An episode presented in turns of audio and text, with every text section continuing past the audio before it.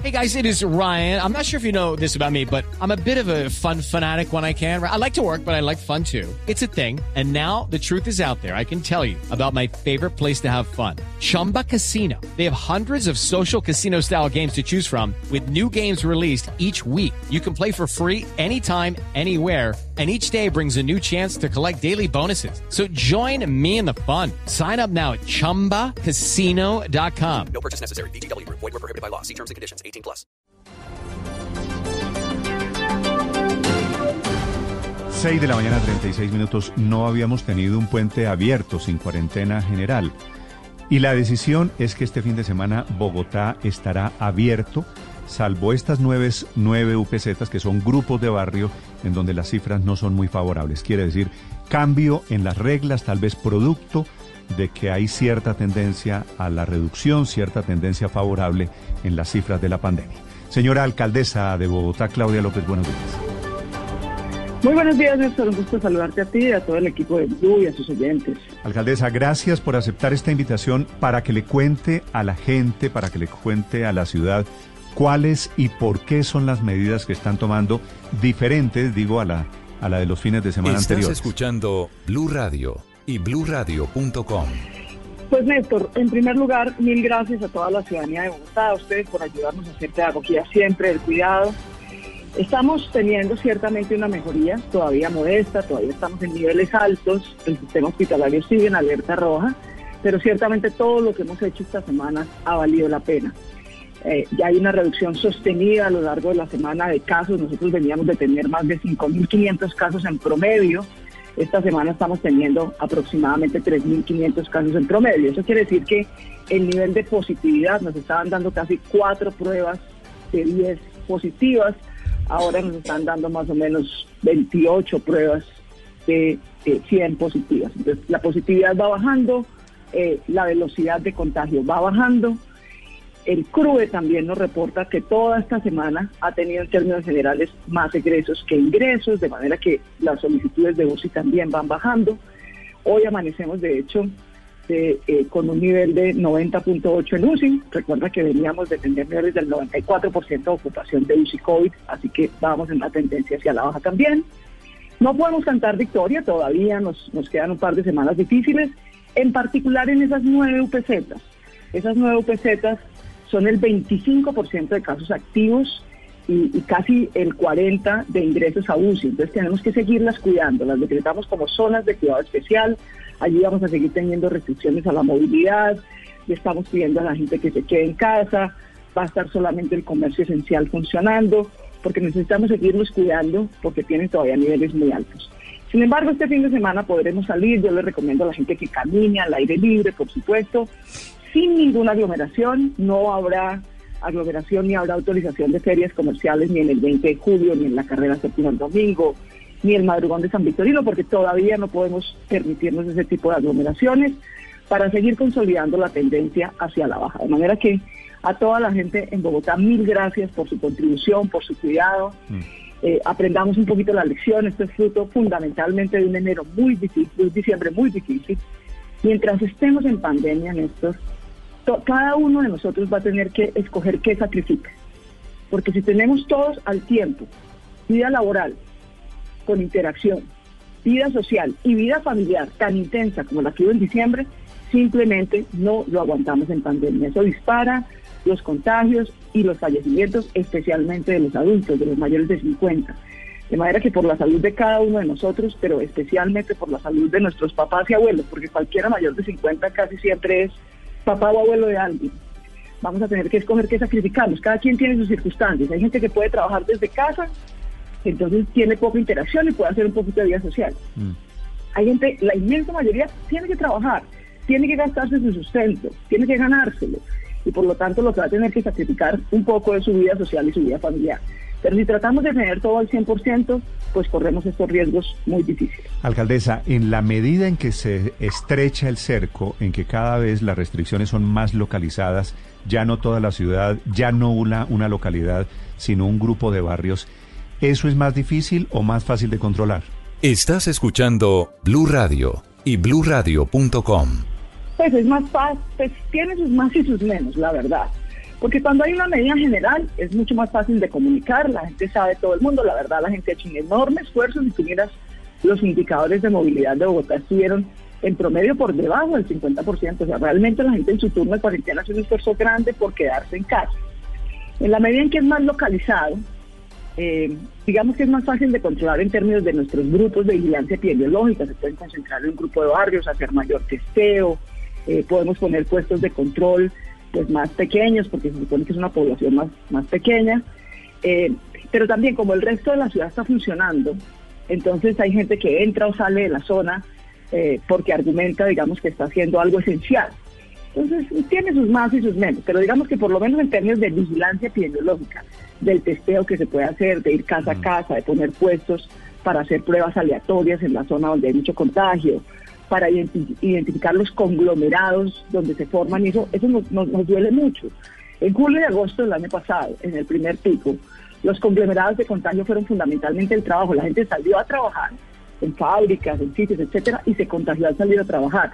O se contagió en sitios institucionales de cuidado, en geriátricos, por ejemplo, o en sitios donde eh, eh, atendemos habitantes de calle. Ese fue el grueso de los conglomerados de contagio del primer pico. En cambio, en este pico de 6.500 conglomerados de contagio que hemos identificado, eh, más de 5.000 fueron en familias ampliadas, gente que se reunió dizque, a celebrar la Navidad con sus abuelos que llevaban todos los meses cuidándose eh, y terminaron contagiándose toda la familia en pleno. Entonces realmente tenemos que aprender a entender que mientras haya pandemia, mientras haya coronavirus, el coronavirus manda. Mm. Y lo que el coronavirus manda es que tenemos que limitar nuestro nivel de interacciones sociales a lo mínimo, a lo estrictamente indispensable. Alcaldesa, eso le quiero preguntar porque tal vez, y no debe ser coincidencia, el alcalde de Medellín también toma una medida que es no toque de queda este fin de semana en Medellín. El alcalde de Cali toma la medida de aumentar eh, el, el horario hábil económico y comenzar el toque de queda un poquito más tarde. Ante estos alivios que se están produciendo aquí y la verdad en todo el mundo, esta mañana, señora alcaldesa, la Organización Mundial de la Salud dice, ojo con levantar las restricciones, que todavía puede ser prematuro, todavía el virus está muy fuerte. ¿Ustedes han evaluado la posibilidad de que, de que decir, ah, hay cierto alivio, cierto respiro, eso sea una victoria prematura? Pues por eso no estamos cantando victorias, que no hemos terminado de pasar el segundo pico. O sea, claro que es mucho mejor tener una ocupación de UCI del 90 que del 94, pero sigue siendo muy alta. El sistema hospitalario sigue en alerta roja, las restricciones no se han levantado. Yo lamento mucho tener que pedirle a la gente que esté en casa a las 10 de la noche. Yo entiendo que eso limita la actividad económica, especialmente del sector nocturno, gastronómico, etcétera. Y créanme que a mí me duele tanto cada vida perdida, cada persona que se enferma, cada persona que fallece, como cada empleo que se pierde o cada empresa que tiene dificultades. Pero pues tenemos que ir con mucha prudencia, mucha prudencia. Tenemos que ir con mucha prudencia porque lo de diciembre fue muy difícil, porque hay nuevas cepas circulando en el mundo. Fíjense que en Colombia ya se confirmó que la brasilera ya está en Leticia. Eh, y prácticamente todos los países que nos rodean han confirmado la británica o la sudafricánica. Nosotros aquí seguimos trabajando a ver si la logramos identificar. Pero lo cierto es que hay nuevas variantes de virus mucho más agresivas circulando. La probabilidad de que estén aquí y empiecen a hacer estragos es alta, entonces tenemos que ir con mucha, mucha, mucha, mucha prudencia, no descuidarnos, seguir manteniendo las medidas de bioseguridad. Lo que pasa es que en la medida en que el contagio esté más focalizado, pues hacemos acciones más focalizadas. Eso nos permite tener vigilancia epidemiológica más efectiva a un menor costo económico, que esto es en últimas lo que todos quisiéramos lograr. Eh, alcaldesa, precisamente en el, entiendo que en el comité epidemiológico de ayer evaluaron la posibilidad de que se dé un nuevo pico en abril. Eh, eso sí, ¿qué, ¿qué tan posible es? Y eso significaría de pronto que no alcanzaríamos a bajar lo suficiente como para tener un respiro, porque febrero ya empieza entre, entre este pico que pasó y el que viene. Déjame decírtelo de esta manera y, no quiero causar con esto polémica. Yo, creo que el gobierno nacional ha hecho su mejor esfuerzo. Yo trabajo todos los días con el señor ministro de Salud por quien tengo el mayor respeto y el mayor aprecio. Pero mientras haya nuevas variantes del virus circulando, mucho más agresivas, y no estemos haciendo vacunación, un tercer pico es prácticamente inevitable. Porque lo único que lo detendría es cualquiera de estas dos cosas. O que no haya variantes más agresivas, ya las hay. Están circulando desde enero. Lo que está pasando en Inglaterra es lamentable, es dolorosísimo. En Irlanda, aquí en nuestro vecino Panamá, por ejemplo, el pico que tuvieron es que no era pico, era una, una cosa vertical brutal. Eh, en, en, en, en Inglaterra, que fue donde se originó una de las nuevas cepas muy agresivas, en tres semanas pasaron de 75 mil fallecidos a más de 100 mil. En tres semanas. Entonces, realmente tenemos que cuidarnos mucho y desafortunadamente, mientras tengamos variantes más agresivas circulando y no hayamos hecho vacunación masiva de la población, va a haber otra ola. Lo que estamos es estudiando con los epidemiólogos, con los científicos, qué la podría causar, qué tan duro podría ser y cuándo podría ser, porque sin duda tenemos que prepararnos desde ya. ¿Cada, cada, cada ola, alcaldesa, va a ser más dura que la anterior? Pues fíjate, Néstor, que eso fue lo que nos pasó ahorita. ¿No? Eso fue lo que le pasó un poco al mundo. Todos, sobre todo en el mundo occidental, donde desafortunadamente, pues para efectos de la pandemia, digo, estas tradiciones familiares de diciembre, etcétera, pesaron mucho y a todos nos causaron un gran estrago. Pero, pero digamos que nos tomó un poco por sorpresa en qué sentido, en que matemáticamente no parecía lógico que uno ya tuviera, según el Instituto Nacional de Salud, el 25% de los bogotanos ya se contagió, ya tiene anticuerpos, ya pasó por ahí. Luego la masa de susceptibles era menor, era el 75% de la población. Lo que uno esperaba, lo que siempre esperamos desde el principio, eh, el modelo epidemiológico de Bogotá pronosticó siempre tres picos, tres grandes olas de contagio. Pero siempre previmos que la primera iba a ser la más difícil, la segunda un poquito menos y la tercera lo menos, porque cada vez hay menos susceptibles por contagiarse. Y resulta que pasó al contrario. La segunda fue más dura que la primera. Que nosotros tuvimos ahorita 320 pacientes más en cuidado intensivo de los que tuvimos en la primera ola, pese a que tuvimos menos casos activos. En la primera ola llegamos a tener 68 mil personas enfermas un mismo día. En esta nunca pasamos de 50, 52 mil y sin embargo tuvimos mucha más gente en cuidado crítico, también en parte porque se contagiaron muchos más mayores. Pero lo cierto es que la segunda ola fue peor que la eh, primera. Alcaldesa, y ustedes... los países en los que ya pasó la tercera, como Inglaterra, por ejemplo, ya pasó la tercera ola, fue mucho peor que la segunda y la primera. Entonces, sí tenemos que prepararnos para, para enfrentar una situación difícil porque tenemos virus muy agresivo y desafortunadamente no tenemos vacunación. Alcaldesa, ¿ustedes tienen documentado los, los eh, públicos a los que le está dando coronavirus? Porque tengo la siguiente Sí, claro. sensación no, no probada. La primera ola fue de los abuelos. La primera oleada le dio muy duro a los viejos. Esta segunda oleada, conozco muchos casos, pero le digo esto es a impresión mía, puro, puro ojo de buen cubero. Hay mucha gente de 50 y pico que está muriendo por cuenta del coronavirus y de 60. La primera hora era, era- eran más viejos. ¿Es posible que en la medida en que crezcan y pasen las olas se rejuvenezca un poquito el efecto del virus? Pues lo que pasa es que los, los efectivamente como, como a los mayores, a los mayores de 70, y en esto, fíjese que, que cuando la autoridad sanitaria toma unas medidas no es por capricho.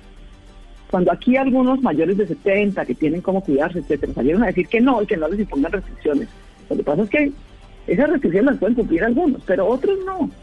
Y terminan arriesgando su vida. Entonces, en, en términos generales, aquí se contagia la gente relativamente joven, tanto en la primera ola como en la segunda. La gente entre, entre, los, entre los 20 y los 50 años, ellos son los que masivamente se contagian. Pero los que se pasan a estado crítico y fallecen son desproporcionadamente los mayores de 50. O sea, mientras que si tú lo mides por contagio por grupos de edad, eh, más del 60% del contagio está entre la gente entre 20 y 50 años. Pero si tú lo mides por fallecimientos, eh, el 50, más del 50% está en los mayores de 50 años. Entonces esta es la tragedia de esta enfermedad, que requiere un compromiso intergeneracional para cuidarse. Los menores de 50 se van a contagiar y muy poquitos se van a agravar. Es cierto que en esta segunda ola se nos agravaron más personas menores de 50. Eso es cierto. Pero cuando lo vemos en fallecimientos, en esta segunda ola murieron muchos más mayores de 50 que en la primera. Entonces, también fíjate que este, este es un llamado, fíjate que las dos cosas, yo creo que, no, no sé, algo nos debe querer decir la naturaleza, mi hermano, porque lo cierto es que tanto el cambio climático como el coronavirus, que son las dos amenazas planetarias que estamos enfrentando, requieren de compromisos intergeneracionales. de que los más jóvenes cambiemos hábitos de vida por cuidar a los mayores. O de que los más adultos cambiemos nuestros hábitos de vida para dejarle planeta a los menores. Manera que yo creo que hay un llamado a la naturaleza que también tenemos que entender. Alcaldesa, eh, de cara a un eventual tercer pico, usted dice que pues la posibilidad sería que, que se vacu que nos vacunemos. ¿Qué le dice qué le dice el gobierno nacional? ¿Qué le ha dicho a usted de de cuándo van a llegar las vacunas? Nada, nada, nada, nada. Eso es una calamidad. Hay, hay algo raro tuvo que pasar, digamos, algo que todavía no sabemos tuvo que pasar, pero el presidente de Bolivia, que es el último que entró, el último que se eligió, tiene vacunas la semana entrante en Bolivia. Ecuador ya está vacunando. Costa Rica está vacunando. Argentina, Brasil, México ya están vacunando. No es normal. Myanmar, pues, paisito chiquitico en Asia, ya va a recibir vacunas. Algo tuvo que pasar, alguna complicación, por supuesto, indeseada por parte del gobierno nacional, que estoy segura que son los que más quieren que esto llegue rápido, pero, pero lo cierto es que no ha llegado. Y hoy, 28 de enero, a esta hora, no tenemos ninguna confirmación, ni de cantidad ni de fecha de vacunas en Bogotá. Eh, alcaldesa, pero cuando llegue la vacuna, que supongamos sea en marzo, principios de marzo, finales de febrero, ojalá. No, ojalá ni. No.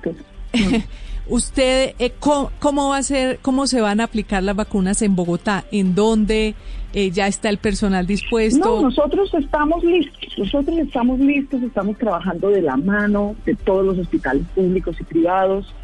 Esta pandemia la hemos logrado eh, administrar en la medida de lo posible, salvando la mayor cantidad de vidas posibles, gracias a que ha forzado y, y todo el mundo lo ha hecho con la mejor buena fe y la mejor disposición la mayor alianza público-privada por la vida. Yo aquí trabajo con los equipos científicos y médicos de la Fundación Santa Fe y del Hospital de Kennedy, igualito. Pero, porque sí nos toca. Entonces, pero va a ser en espacios abiertos, por ejemplo, por alcaldesa. 130. Depende, va. depende, depende, Luz María, porque nosotros tenemos que empezar por el personal médico. Y yo en eso, digamos, le, he hecho un par de observaciones a, a, al, al, señor ministro de Salud. Señor ministro, ustedes dicen que empecemos por la primera línea. Díganme qué es primera línea en pandemia. Nosotros hemos pasado pediatras y urgenciólogos que no atendían, atendían cuidado intensivo de COVID. Y ellos muy generosamente se entrenaron para pasar a entender cuidado intensivo de COVID. De manera que Bogotá, por lo menos en sus 130 IPS públicas y privadas, va a vacunar en primera instancia a todo el personal, absolutamente a todo. Esos son cerca de 150 mil personas, a todos, de todos los hospitales, de todas las IPS. Es lo primero. Ellos han hecho todos los sacrificios por nosotros, nosotros vamos a vacunarlos a todos ellos de primera. Para poderlos vacunar a ellos, si es que llega la vacuna de Pfizer, por ejemplo, son dos dosis, pues lo mínimo solo para vacunar al personal médico, lo mínimo que debemos recibir son 300 mil dosis de entrada, de primera, solo para el personal médico. ¿Eso dónde se va a hacer? En cada hospital. No vamos a hacer salir a los médicos y enfermeras a otros sitios. No, los vacunamos allá, en su lugar de trabajo. Y esos 130 sitios siguen siendo sitios de vacunación para la siguiente población que sigue, que son los mayores de, de 80.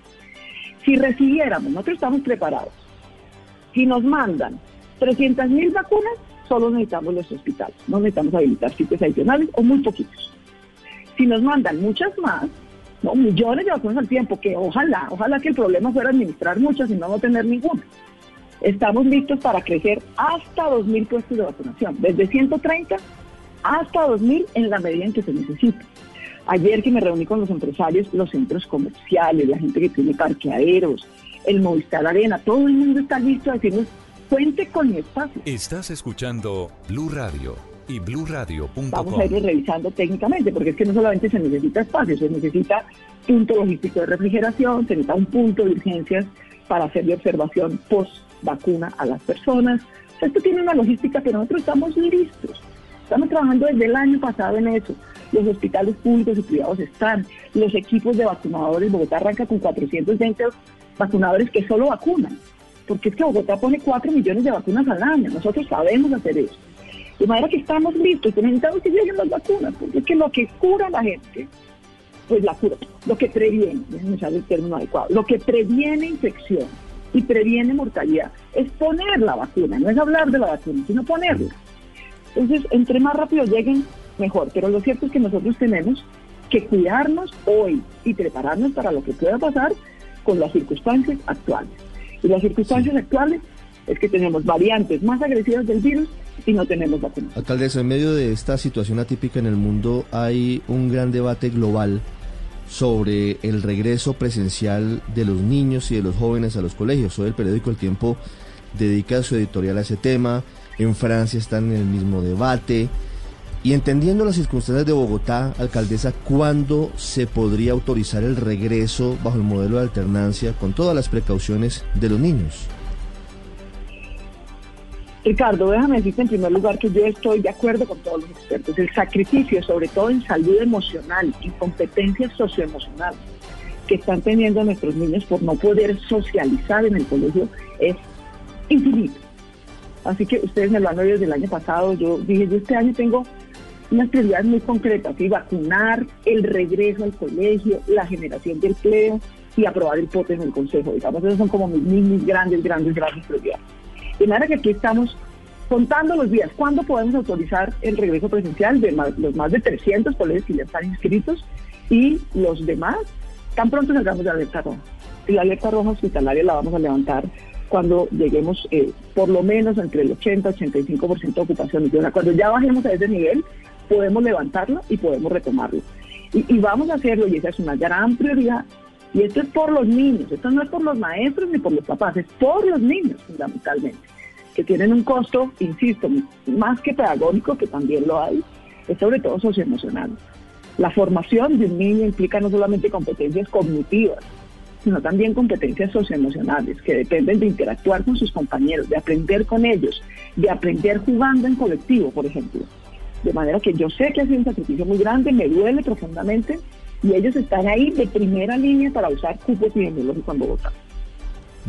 Pero alcaldesa, si ese es el cronograma más o menos esperanzado, yo soy padre de familia, como usted sabe, tengo hijos que están estudiando. Para quienes están pendientes de cuándo volvemos al colegio, de cuándo pueden los niños volver a verse con sus compañeros, ¿es posible que como están las cosas en febrero vuelva a haber clase presencial o por lo menos alternancia, quiero decir? Sí, sí, sí, alternancia, porque tengamos claro que no, en ningún escenario el 100% de los niños van a ir el mismo eso está claro. pero, alternancia que es un poquito de esto y un poquito del otro, seguramente en febrero. Correcto. Sí, sí, sí, sin duda que sí, sin duda que sí. Sin duda que sí, mira, ya hoy amanecimos al, al 90.8 ocupaciones y la tendencia va a la baja. Entonces, sigámonos cuidando, que esto también depende de todos. Aquí toca usar un cupo ¿no? O sea, literalmente la ciudad tiene un cupo, la ciudad no puede operar al 100 en nada tiene que tener como 20% abajo, 20% de movilidad en promedio. Eso quiere decir que mucha gente tiene que trabajar desde casa o muchos sacrificaremos no ver a nuestros padres para cuidarlos a ellos, pero además para reducir la interacción en la ciudad. Y en la medida en que hacemos esos sacrificios ¿no? y acomodamos nuestros hábitos de vida, pues se libera un cupo tiene el ojo. ¿A quién le vamos a dar ese cupo? En primer lugar a los niños, sin duda. Sin duda, en primer lugar los niños para que puedan socializar. Así que sí, en febrero sin duda volveremos a compartir tiempo virtual, tiempo presencial para mejorar eh, la salud mental, sobre todo de nuestros chicos. Sí, dice usted, alcaldesa, precisamente que la ciudad no puede operar en nada al 100%. Y por eso quisiera preguntarle hoy de cuánto es el, el porcentaje de ocupación en Transmilenio. Muy bajito, muy bajito. Es de menos del 50. Eso nos, nos cuesta, pues no saben, lo que nos cuesta financieramente, el déficit del, sistema es brutal, pero es, es lo que también requiere la ciudad. Y la gente ha hecho un enorme cambio. Es que a Bogotá ustedes no se imaginan lo que reconocen a la ciudadanía bogotana. Muy pocas ciudades del mundo, y es que no, me atrevo a decir que somos la más porque no, no tengo el récord comparado cada ciudad en el mundo, pero muy pocas ciudades en el mundo duplicaron sus viajes en bicicleta, del 6 al 13, eso lo hizo Bogotá porque la gente está, entiende que si camina, si se va trayectos cortos, si usa su bicicleta, si se moviliza menos, pues digamos contribuye a, correr menos riesgos y a usar modos de transporte que también son menos riesgosos en términos de la pandemia. Alcaldesa, ¿cuál es la recomendación y por qué la recomendación de unos tapabocas sí y otros tapabocas no? No. Hasta ahora la inmensa mayoría de las personas hemos usado, incluyéndome, eh, eh, tapabocas de, tela, algunos con tela quirúrgica. Eh, ¿Qué es lo que estamos diciendo? Es mejor que nuestro tapabocas tenga tela quirúrgica. ¿Por qué? Por lo que estamos viendo que está pasando en Europa. Una de las pocas ventajas, digamos, que tiene América Latina en general, Colombia y es que nosotros vamos unos dos, dos o tres meses máximo atrás de la evolución de la pandemia en Europa. En, Alemania, por ejemplo, se está recomendando pasar a tapabocas quirúrgicos. ¿Por qué? Porque el tapabocas de tela nos protege bien de la transmisión de saliva, que es una de las fuentes de contagio. Y lo protege, sin duda. Pero no necesariamente nos protege la transmisión de aerosoles. Y las nuevas cepas mucho más agresivas, pues también tienen un, contagio a través de aerosoles todo el tiempo, un poco más agresivo. De manera que no es siempre, no es todo el tiempo, pero si usted tiene que entrar a un sitio donde hay más gente a comprar algo o por razón de su trabajo, eh, o incluso a veces en- en ciertas horas pico en el transporte público, primero es mejor ir callado, ¿no? Eh, y segundo, si en ese trayecto por lo menos, en esas condiciones, trata de tener no solamente su, su tapabocas de tela, sino uno de tela quirúrgica en particular, pues sin duda eso nos va a proteger un poquito. Y sondearon, para hacer esta recomendación, sondearon el mercado. Hay, que a diferencia de la primera oleada, pues ya se ha preparado la industria esta de los tapabocas. ¿Hay disponibles de esos tapabocas? Hay muchos más. Sí, hay muchos más, hay muchos más, hay muchos más. Entonces, eso sí, lo, el, el mercado reacciona, el mercado es el mercado. ¿no? Mercado reacciona y ese es un, ese se volvió un bien de consumo básico, pues como comprar pan. De manera que, que hay, hay, hay una buena disponibilidad en el mercado. O sea, la recomendación es no usemos los tapabocas de esos de moda, los que combinan con el saco, los que combinan con las medias. No, sí, sí, no, yo no estoy diciendo que no. Eso lo vamos a seguir usando. Pero además del de tela, si usted va a entrar a un sitio que tiene más gente de la usual, digamos, con la que usted interactúa, en esa interacción póngase su quirúrgico además del de tela. Ok. Eso es lo que estoy diciendo, no que dejemos de usar el de tela. Se puede usar el doble tapabocas en esos escenarios.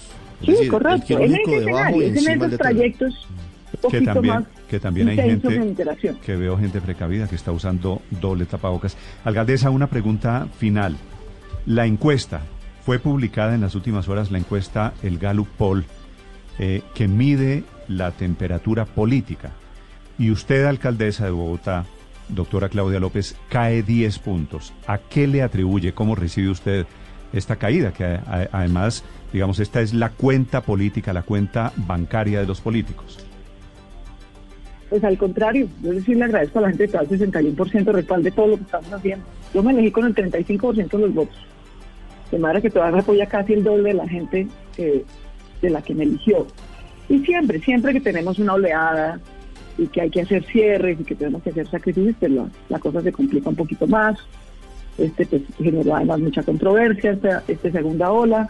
Pero al contrario, yo la verdad, la verdad, Néstor, no tengo sino gratitud con la gente, gratitud con el esfuerzo que ha hecho, gratitud con la comprensión frente a las medidas que tenemos que tomar, eh, que sé que implican sacrificios o sociales o laborales o de empleo, que no son fáciles, pero pues toda Bogotá entiende que, que aquí estamos todos cuidándonos, que este es el desafío que nos tocó en la vida eh, y que en vez de, de- de, digamos, generar tensiones, lo que tenemos es que generar unidad de propósito alrededor de lo que tenemos que hacer, que es cuidarnos. Y esos Esa es la 10 labor que nos puntos, esos 10 puntos que cae usted en la encuesta y cae 12, otro alcalde se cae 20 y pico, el, al- 12 el de Medellín, 20 y pico el alcalde de Cali. ¿Qué cree usted, alcaldesa, que le están cobrando con esa caída en la encuesta? No sé, seguramente los sacrificios, seguramente el debate, pues porque estuve dos días en vacaciones. No sé, seguramente muchas cosas, seguramente que todos estamos cansados, fíjate que todo el mundo cayó, unos más que otros, pues, excepto Barranquilla, que afortunadamente tiene una situación en la que no hay restricciones, pues porque ya se contagió el 55% de la población, entonces corren muchos riesgos. No sé, en fin, pero lo- cierto es que aquí esto es lo que tenemos que hacer. Eh, y, y seguirnos cuidando es imperativo en el 2020. Es imperativo. Aquí vamos a depender de nuestro cuidado, de las medidas que podamos acordar de cuidado, porque lo otro que nos podía cuidar, que era la vacunación, no ha llegado. Y ahí, ahí no, no lo logramos, simplemente no lo logramos. Y mientras no empezáramos, como empezaron otros, desde diciembre, máximo enero, a Sí. hacer vacunación masiva de la población, pues vamos a seguir teniendo muchos riesgos por la pandemia. Alcaldesa, una pregunta final. ¿Qué pasa con las ayudas? Hay denuncias desde el Consejo, se reunió ayer la personería con integración, eh, con la Contraloría, porque hay denuncias que no están llegando las ayudas. ¿Qué decirle? Y sobre todo a los bogotanos que entran a partir de mañana nuevamente en confinamiento.